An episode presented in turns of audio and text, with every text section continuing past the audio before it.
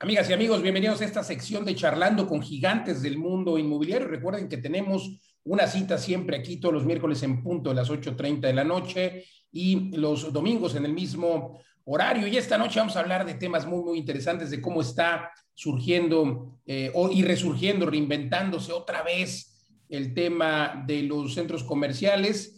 Y pues se encuentra con nosotros, le aprecio mucho el tiempo, a Luis Yaca, quien es First Vice President para eh, CBRE, el primer vicepresidente de retail eh, en CBRE. Mi querido Luis, gracias por conversar con nosotros aquí en Mundo Inmobiliario. Ya decía yo que pues el sector de los centros comerciales está redefiniéndose constantemente. Hace unos pocos años, quizá en el último lustro, vimos esta conversión o esta reinvención del centro comercial tradicional al denominado multi-entertainment. Y bueno, ahora la pandemia eh, pues ha vuelto a reinventar o ha hecho que se vuelvan a reinventar los espacios de retail y centros comerciales. Hola Luis. Eh, claro, eh, como dices, últimamente y en la última década se, se convirtió esto en Molten Entertainment o Lifestyle Center, dándole al usuario pues, una estancia más confortable en el centro comercial y además un poco más larga que solamente ir a comprar algo y, regresarse. Últimamente, en este último año, que es muy poco tiempo para hablar de una reconfiguración como tal, pero se empiezan a ver tendencias muy importantes como son los espacios abiertos, eso definitivamente es algo que llegó para quedarse. Los restaurantes pues seguirán incrementando la parte de terrazas. Creo que esta parte natural, la ventilación natural, eh, y la iluminación va a ser la principal tendencia en este sentido. La parte de espacios cerrados, digo, al final eh, hay espacios abiertos y desde luego uno va caminando por estos eh, lifestyle centers o multi-entertainments, como se les denomina, y que muchos, por cierto, han mandado, ahorita nos cuentas, por favor, cuántos están reconvirtiéndose a ello, porque había muchos cerrados. Pero, pero también te quiero preguntar, además de esto, ¿qué pasa con los lugares cuando entra uno a una tienda, ¿no? Porque eh, evidentemente pues las tiendas son cerradas, tienen que tener confort, tienes clientes como Tiffany, como Chanel, como Louis Vuitton, que, bueno, pues requieren incluso que algunos productos estén a cierta temperatura y demás. ¿Qué es lo que están haciendo estas tiendas? Eh, supongo que filtrados de aire o, cómo están concibiendo esa nueva realidad. Definitivamente son eh, la parte de la sanitización y las, los requerimientos hacia los clientes, ¿no? El tomar la temperatura, el que no puedas ingresar sin una mascarilla, que esto pues, es un poquito eh, chistoso, pues, si lo ves así, porque antes a una tienda de estas ni con gorra ni con lentes oscuros podrías entrar y ahora tienes que, entrar totalmente eh, con la cara medio tapada, pero... Así es, eh, incluso en los bancos, ¿no? También, pero eh, sí, eh, yo creo que la sanitización del espacio, el garantizarle al, usuario que va a estar en un lugar seguro, yo creo que esa es una de las principales circunstancias. Si el usuario, el, comprador no se siente cómodo y seguro en un espacio, no va a asistir aunque esté abierto y, funcionando, ¿no? Entonces, esa es la principal característica, las, las condiciones de... Eh, limpieza y, sanidad de, los espacios. Totalmente de acuerdo. Y bueno, pues eh, has representado, ya decía yo, a, marcas eh, de este, pues de este tamaño, eh, muchas de ellas que llegaron a México en años recientes. Y bueno, ¿qué están buscando estas marcas para establecerse? Porque bueno, muchos de los inversionistas que nos siguen en este programa buscan justamente tener espacios para rentarles este tipo de marcas. Por supuesto, eh, estas marcas como las que eh, has tenido oportunidad de eh, representar y buscar estos espacios para leasing o arrendamiento, como Chanel, ya lo decía yo, Carolina Herrera, propio Starbucks y demás. ¿Qué es lo que buscan para que los inversionistas pudieran tener una idea? sabemos que, por supuesto, plazas comerciales, pero bueno, para eso hay que ser un dueño de una plaza comercial. Pero no solo eso, hay algunas unidades o sucursales que no necesariamente están en un centro comercial.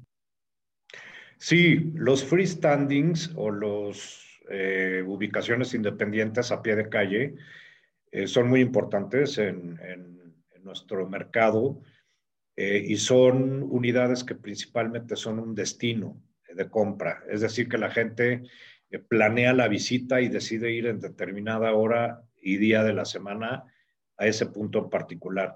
¿Qué necesita el propietario tomar en cuenta?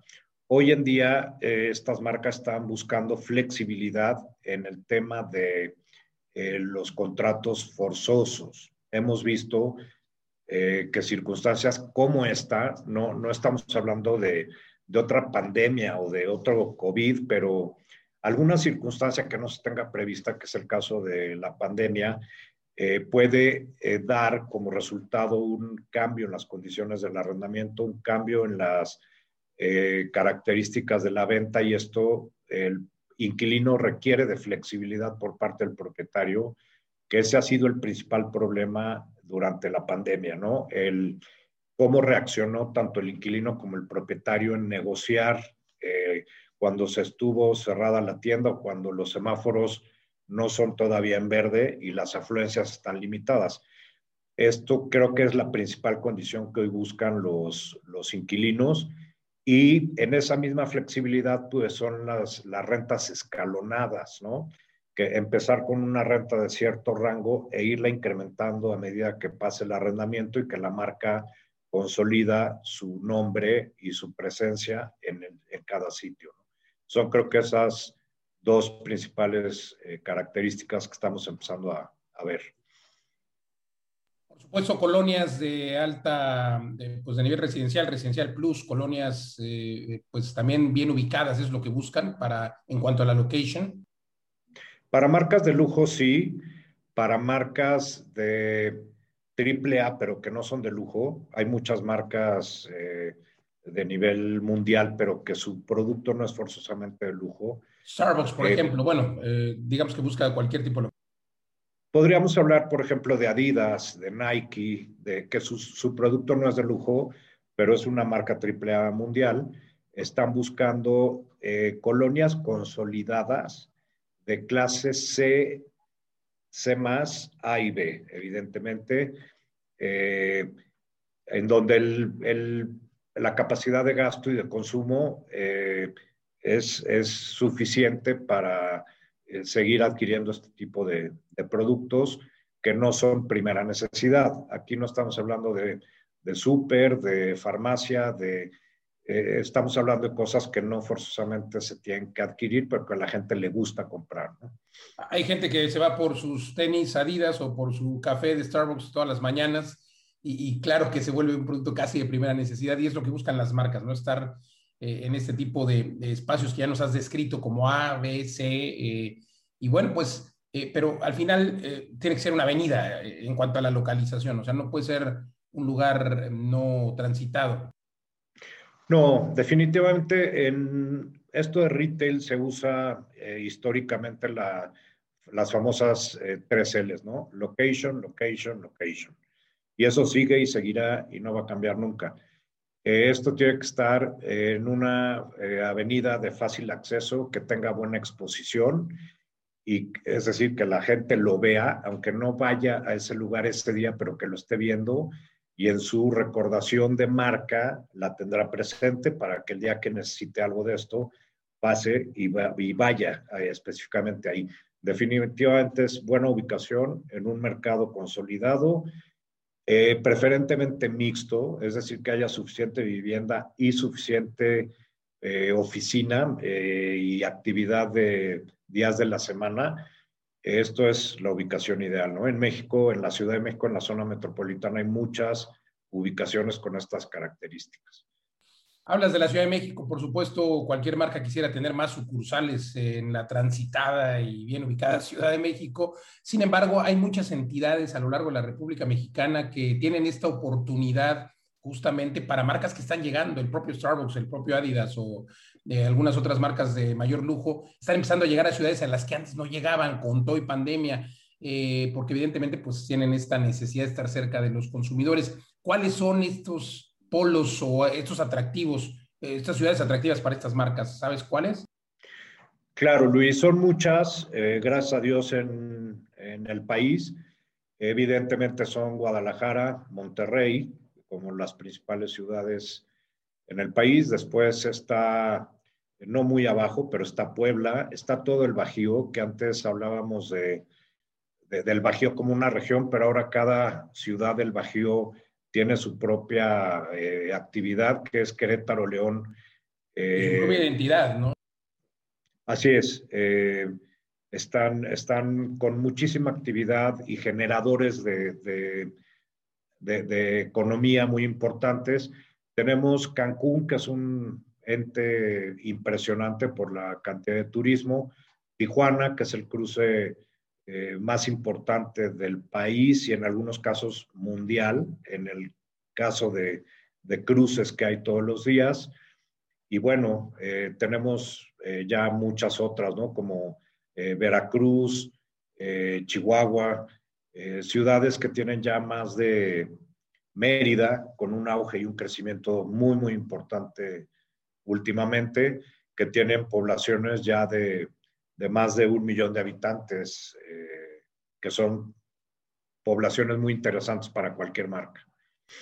Sin duda, pues muchas gracias por conversar con nosotros aquí en Mundo Inmobiliario. Te voy a preguntar, eh, para quien nos sigue en el programa, pues bueno, hasta aquí llega la entrevista, pero puedes escuchar, escuchar siempre el podcast con la entrevista completa con Luis Yaca, First Vice President para CBRE en cuanto a retail. Muchas gracias por conversar con nosotros y eh, recuerde usted eh, que nos escucha aquí en el programa de radio, que siempre puede seguirnos en el podcast y en nuestras redes sociales para la entrevista completa. Gracias, Luis Yaca. A tus órdenes, Luis. Al contrario, nosotros continuamos aquí en Mundo Inmobiliario. Y como te decía, mi querido Luis, te quisiera preguntar, eh, ¿qué pasa con las ciudades de un millón de habitantes, de menos de un millón de habitantes? Ciudades pequeñas o a lo mejor no tan famosas. Hablamos, por supuesto, de Hermosillo, Culiacán, hay muchas en el norte, muchas en el sur, Tuxtla Gutiérrez, Tabasco, etcétera. Eh, estas marcas de lujo, eh, o dividámoslo en dos grandes partes, si te parece, ¿no? Las marcas de lujo, hablamos de Carolina Herrera, Louis Vuitton, Chanel, etcétera. O, eh, y luego las marcas, pues como digamos que no tan de lujo, pero también muy comerciales, Adidas, Starbucks, etcétera. La pregunta es, ¿qué pasa con estas ciudades de menos de un millón de habitantes e incluso de menos de medio millón de habitantes?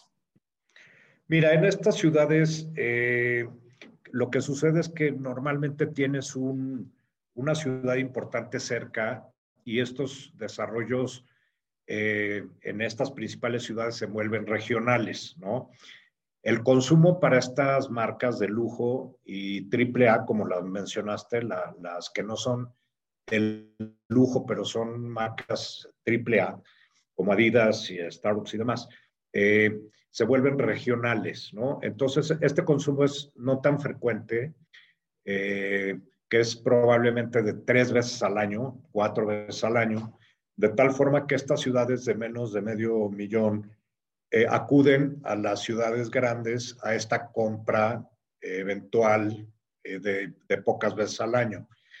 Eh, es difícil por lo mismo, porque la frecuencia no es tan grande y en una ciudad de menos de medio millón de habitantes, con una frecuencia baja, no te daría nunca para mantener tu inventario, todos tus gastos de operación, ¿no? La renta, la nómina, el inventario, etcétera, ¿no? Entonces, no tendría suficientes ventas.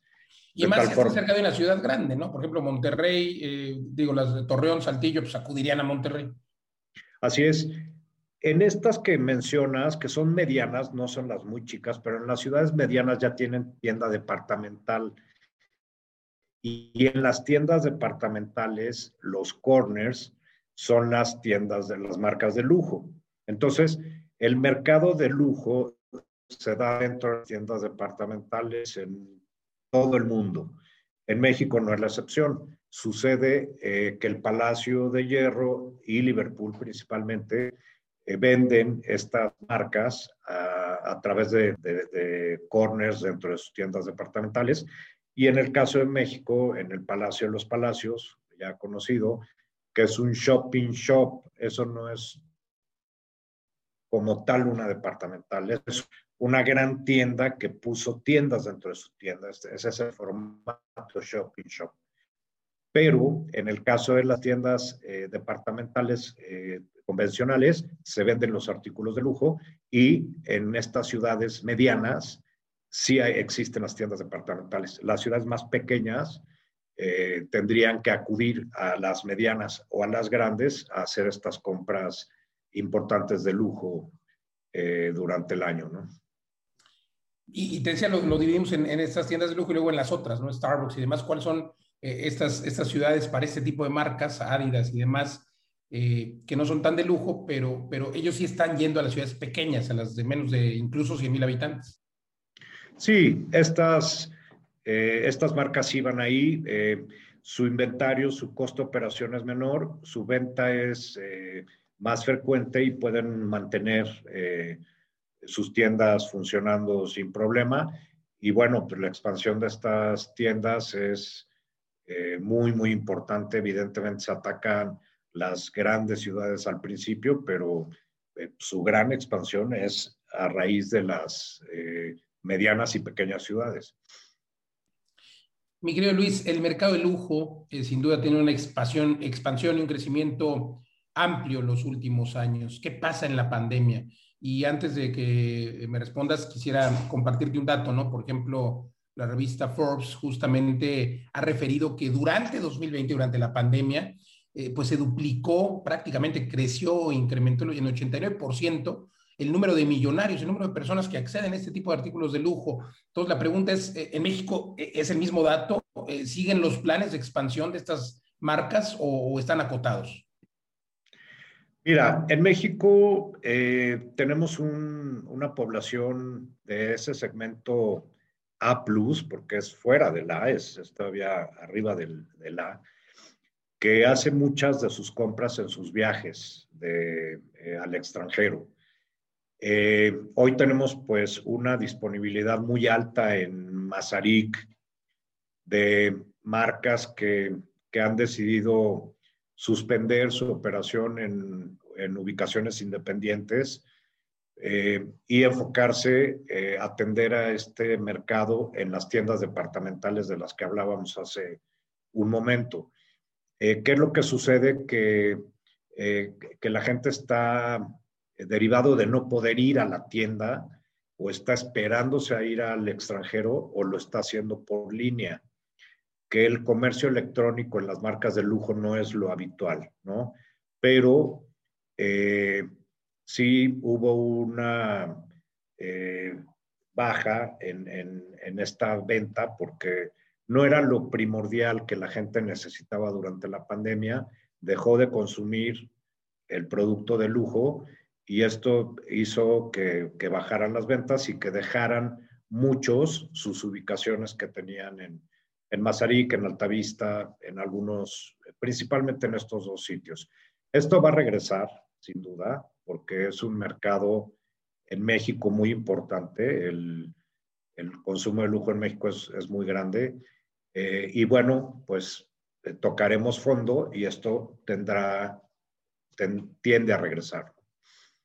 Es interesante. Entonces, no solamente no hubo planes de expansión, sino que tuvieron que dejar ciertas ubicaciones estas tiendas de lujo, a pesar de que algunas, eh, pues aludiendo al tema de la pandemia, pues incluso Louis Vuitton, ahí vemos los cubrebocas, ¿no? Y demás, pero claro, como bien refieres, no son cosas de primera necesidad y pues también interesante la nota en el sentido de que va a volver a repuntar porque pues al final creo que eh, tiene que ver con estilo de vida y demás, y a muchas personas les encanta eso.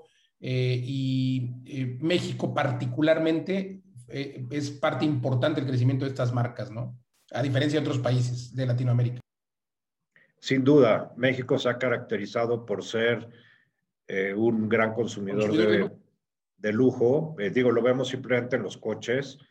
Tesla tiene hoy un mercado súper importante en, en el país Tesla está creciendo con coches, pues ya te podrás imaginar de qué valores, de 70 o 80 mil dólares eh, cada coche, con una lista espera, un tiempo espera eh, de cuatro a seis meses para la entrega, pero con unas ventas muy, muy importantes. Y eso te, te dice de, eh, que, México tradicionalmente es un país que le gusta las, las cosas de muy buena calidad y se consumen muy bien. Yo creo que este mercado va a regresar. Eh, y bueno, esto será una oportunidad para todos los que nos dedicamos a esto, eh, los propietarios para tener otra vez estas marcas y nosotros para representarlos. Totalmente. Oye, pues qué buena nota. Esperemos que regrese y cuanto antes mejor. Eh, preguntarte el tema de los centros comerciales. Pasó muy, algo muy parecido a lo que sucedió con las marcas. Muchos centros comerciales que estaban en proyecto, bueno, tengo la nota de que todos los centros comerciales que estaban en proyecto se detuvieron eh, en cuanto inició la pandemia, eh, vamos, 2020. Los que estaban en proyecto se detuvieron. Ya hoy estamos pues cumpliendo un año con esta pandemia. Y luego los que estaban en construcción pues siguieron a cuentagotas, vamos, siguieron eh, sin prisa, eh, siguieron construyéndose sin prisa. Eh, ¿Tienes tú datos de algún proyecto que se vaya a reactivar de los que quedaron en, en, eso, en proyectos? Y sobre todo, ¿tendrás datos de proyectos nuevos que vengan para alguna ciudad? Mira, hay, como dices, los proyectos en proyecto, los, los desarrollos en proyecto, eh, se detuvieron porque no se podía rentar el espacio, ¿no? Eh, tú tienes que salir al, abrir el, desarrollo con un porcentaje importante de las tiendas arrendadas. Desde que está en construcción, ¿no? Lo empiezan a ofrecer desde que está en construcción.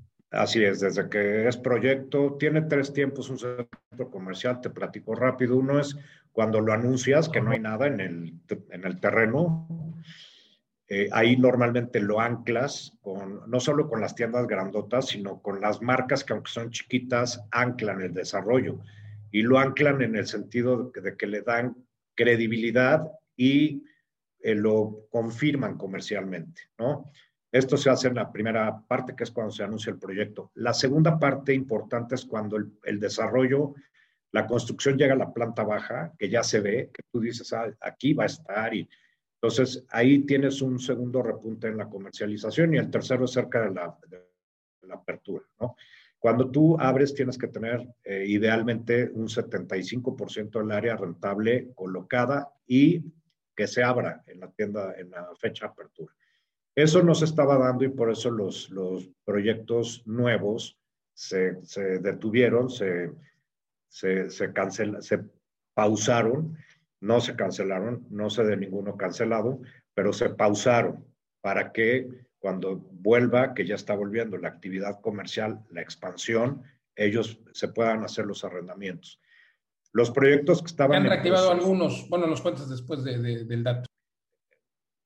Perdón, los, los que estaban en proceso se administró la, la construcción, primero pues con los semáforos, porque en rojo no podías construir, eh, y, bueno, se administró y se fueron eh, dando los tiempos conforme el propietario y los inquilinos lo, lo habían considerado para estar inaugurando eh, idealmente el segundo semestre de este año, cerca de diciembre, ¿no? Que es la fecha principal de un, de un centro comercial. Y otros, y un caso que es lo que me preguntabas ahorita, que es por ejemplo Encuentro Oceanía, ¿no? que es además la primera tienda de IKEA, IKEA, como la vamos a conocer en México, eh, que todos están esperando que abra. Estaba lista desde octubre del año pasado la tienda, pero pospusieron su apertura hasta marzo de este año. Oye, tú que tienes influencias, este, ¿nos puedes dar una cita aquí a la audiencia? Fíjate que uno de los que trabajó conmigo, Antonio es ahora, trabajó conmigo nueve años, es el la gente encargada de la expansión de IKEA, así que probablemente te podamos este, eh, dar una mención para que los ayuden. Aunque sea para, para hacer una entrevista ahí, un recorrido de esta tienda icónica en el mundo y que pues ahí está la muestra de que México sigue siendo un atractivo para estas marcas, ¿no? Sin duda, es un mercado enorme, enorme, enorme. La cantidad de dinero para gasto que hay en México es eh, muy grande y esta es una tienda pues, que ya toda la gente tendrá oportunidad, tendremos oportunidad de conocerla funcionando, que la misma tienda es el, la bodega, ¿no? Este, tú de ahí te llevas este, el producto terminado y bueno, Debe ser un es, es, muy grande, son 30 mil metros cuadrados de, piso de venta. Es eh, dos Walmarts juntos del formato grande. Eh, es una tienda muy grande y bueno, además es un producto que no hay mucha oferta, ¿no? Si tú quieres comprar muebles en México, es un mercado bastante limitado acotado y además te tardan en entregar bastante, por lo mismo que no es el mismo almacén, ¿no? Sí, y teniendo una población joven en México que tiendes a casarte, a tener hijos, a, amueblar un departamento, una casa nueva, cuando nace un niño tienes que, darle cuna y todo lo demás. Este es un producto que sin duda va a ser un exitazo en México. Eh, es muy buena calidad y muy buen precio. Entonces, eh, parece que trabajo en IKEA, pero, no, pero es, es una gran marca. ¿no? Este es uno de, uno de los ejemplos de un desarrollo nuevo en una zona súper consolidada del, del centro oriente de la capital y es, es, regional, vamos a ir ahí gente de todos lados, ¿no? Porque esta tienda eh, va a atender pues, a toda, a, mucha gente. Evidentemente van a abrir otras tiendas en otros puntos de la, de la zona metropolitana y de otras ciudades al interior. Yo creo que da para abrir eh, muchas tiendas, pero me, me desvíe un poco, me regreso a la parte de los centros comerciales. Eh, proyectos muy grandes, eh, pues hay uno de Grupo Sordo, que es el Estadio Azul, ahí en, eh, pues es prácticamente la colonia del Valle. Así es, Ciudad Deportiva, que ese es un proyecto enorme del tipo de, de pues de lo que hace Javier Sordo, ¿no? Eh, eh, microciudades, va a tener de todo, va a tener oficinas, va a tener centro comercial, la Plaza México va a estar integrada a esta parte con la, perdón, pero yo soy fan de Javier, eh, la arquitectura increíble donde... Igualmente, igualmente. Sí, sí, sí, seguramente va a integrar muy bien la Plaza México a todo lo, demás y bueno, el punto es inmejorable. En los, en los usos mixtos, sí, perdón, adelante. Eh, hablábamos justamente de esto, ¿no? De, de, los centros comerciales, como eh, pues algunos se detuvieron, pero proyectos como este de Sordo, eh, bueno, Javier tendrá pues este nuevo auge quizá y se subirá a la subida de la economía que ya parece estar dando muestras de que va para arriba. poco a poco, pero parece estar dando muestras y se subirá este desarrollo de Javier Sordo, pero además también eh, todos los que se quedaron detenidos, que me parece que suman una decena. ¿Es así? Es así, suman una decena que son proyectos muy sólidos en su estructura financiera y, propietaria. Eh, bueno, ya últimamente y en la última eh, década, probablemente dos décadas, la, el desarrollo de centros comerciales es muy institucional en México. Tanto los fondos institucionales como los grupos privados son muy institucionales. Eh, tenemos ya una industria muy sana en ese sentido, que cosas como esta de la pandemia no nos hacen eh, tronar, no hay, no hay distress assets como había en los noventas, que se debía todo al banco y los intereses te, te tronaban, hoy no. Hoy la, el dinero es de equity partners. Son Están consolidados. Sin duda. Son socios, no son deudores, acreedores. Y esto ha permitido que la industria crezca, va a seguir creciendo. Eh, vemos la colocación de fibras nuevas, eh, eh, nuevos, ahora Fibra Monterrey acaba de hacer una colocación nueva de, de capital. Eh, en fin, esto, esto es dinámico, los inmobiliarios se dedican a lo inmobiliario y van a seguir siendo inmobiliarios, van a seguir invirtiendo los inversionistas, las tiendas se dedican a vender, van a seguir abriendo tiendas, este es un mercado que sigue, seguirá y va a mejorar. Yo creo que esta es un área de oportunidad, lejos de ser un problema, la pandemia nos ayudó a, ver eh, muchas cosas y creo que esto vamos a salir muy, muy enriquecidos ¿no? de, este año de tiempo para pensar y para replantear muchas cosas. Totalmente hay quien dice que la pandemia terminó, al menos en México, pero sí en algunos otros países, eh, la pandemia terminó de enterrar a los centros comerciales porque pues el e-commerce ahora está en boga, ya nos habituamos a pedir en comercio electrónico eh, o pedir todo a través del comercio electrónico. La pregunta es, ¿será así? Eh, bueno, está sucediendo eh, en algunos países desde hace muchos años. Antes de la pandemia Estados Unidos, por ejemplo, varios centros comerciales cerraron, no todos. Creo que el Mall Entertainment es el que sigue vigente, pero, pero en tu perspectiva, ¿sucederá eh, o será el inicio de, o vamos a seguir creciendo en centros comerciales? No, mira, lo que pasa en Estados Unidos es que eh, hay una no sobreoferta ni sobrepoblación de marcas, pero este, si aquí tenemos tres departamentales, que son Sears, Liverpool y Palacio, en donde Palacio ocupa otro segmento diferente, en Estados Unidos, pues si, si, te pones a decir este tipo de marcas, pues hay más de 12, ¿no? Por lo menos. Eh, por lo menos. Neyman Marcus, Macy's, este, todas estas. Entonces, esto yo creo que en Estados Unidos ha sido una selección, ¿no? Y acuérdate que en Estados Unidos eh, no, no solo es la pandemia, sino que traen cuatro años de un desajuste eh, político, económico y social, en donde ahorita están empezando como como que a reorganizarse, ¿no? Entonces yo creo que adicional a la pandemia, en Estados Unidos además el e-commerce eh, funciona diferente, su composición, su bono poblacional es diferente. Eh, y aquí en México somos muy sociales, somos, eh, nos gusta ir al centro comercial, no sé si a comprar, pero nos gusta ir al centro. Nos gusta ir, si el estadounidense prefiere estar en casa, los mexicanos preferimos salir a dar la vuelta. Tienes toda la razón. Entonces, habrá Así es. tiempo para los centros comerciales. Sin duda. El e-commerce eh, ya venía, esto nos obligó, no es porque nos guste, nos obligó a comprar en e-commerce.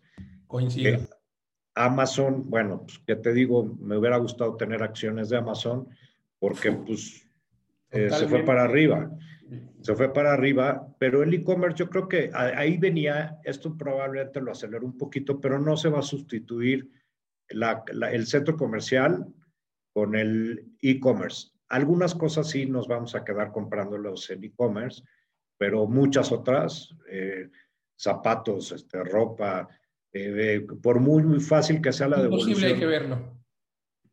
Así es, no, no se trata de estar con, que te lleguen y devuelvas las cosas. Este, eh, y además, la experiencia es lo que hace la diferencia. ¿no? es lo que venden hoy los centros comerciales, experiencias, eh, la experiencia de entrar al centro comercial, de ver el cielo.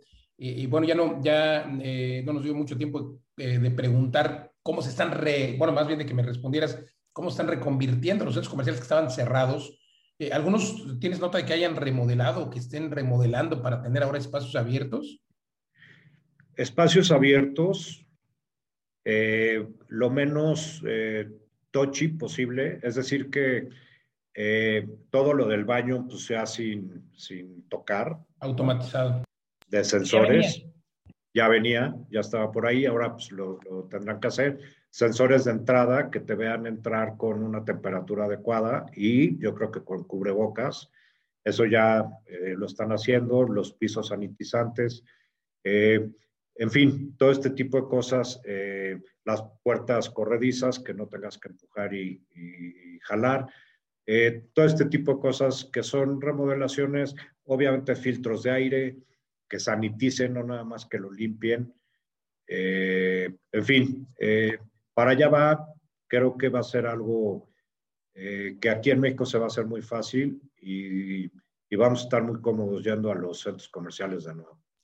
Sin duda, Luis, pues yo te aprecio mucho que nos hayas acompañado en esta sección de Charlando con Gigantes Inmobiliarios. Como sabes, eh, muchos de los seguidores que tenemos son emprendedores, yo les llamo empresarios, gente que invierte, emprende, emprende, invierte. Por supuesto, tú eres un hombre exitoso, tienes una carrera impecable en este sector de retail y ahora pues eh, en este cargo importante como First Vice President de Retail para CBRE en México y me parece que también Latinoamérica. Pero bueno, eh, preguntarte, ¿qué le puedes compartir a los emprendedores, a los inversionistas? ¿Por qué estar dentro del sector inmobiliario y cómo lograr eh, ser exitoso?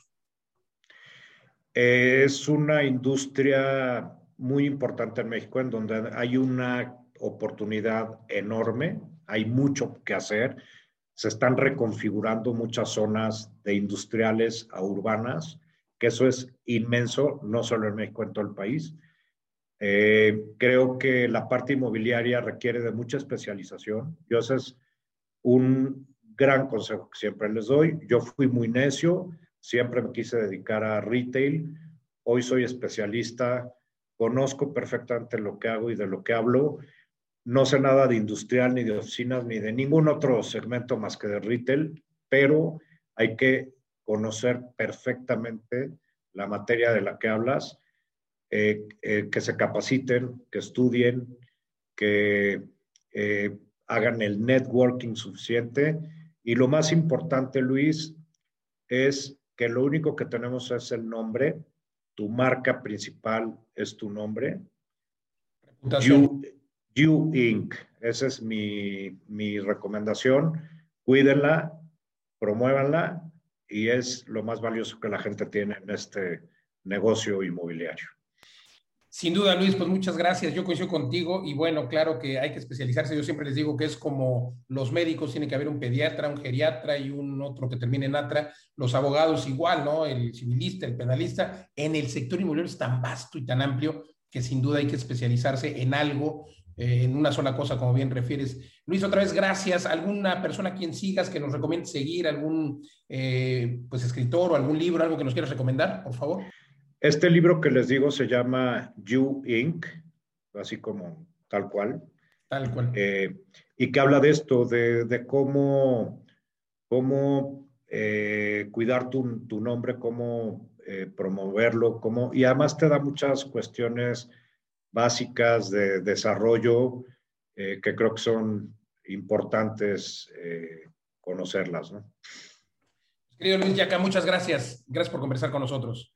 Luis, estoy a tus órdenes y saludos a toda tu, audiencia. Muchas gracias, igualmente, amigo. Abrazo.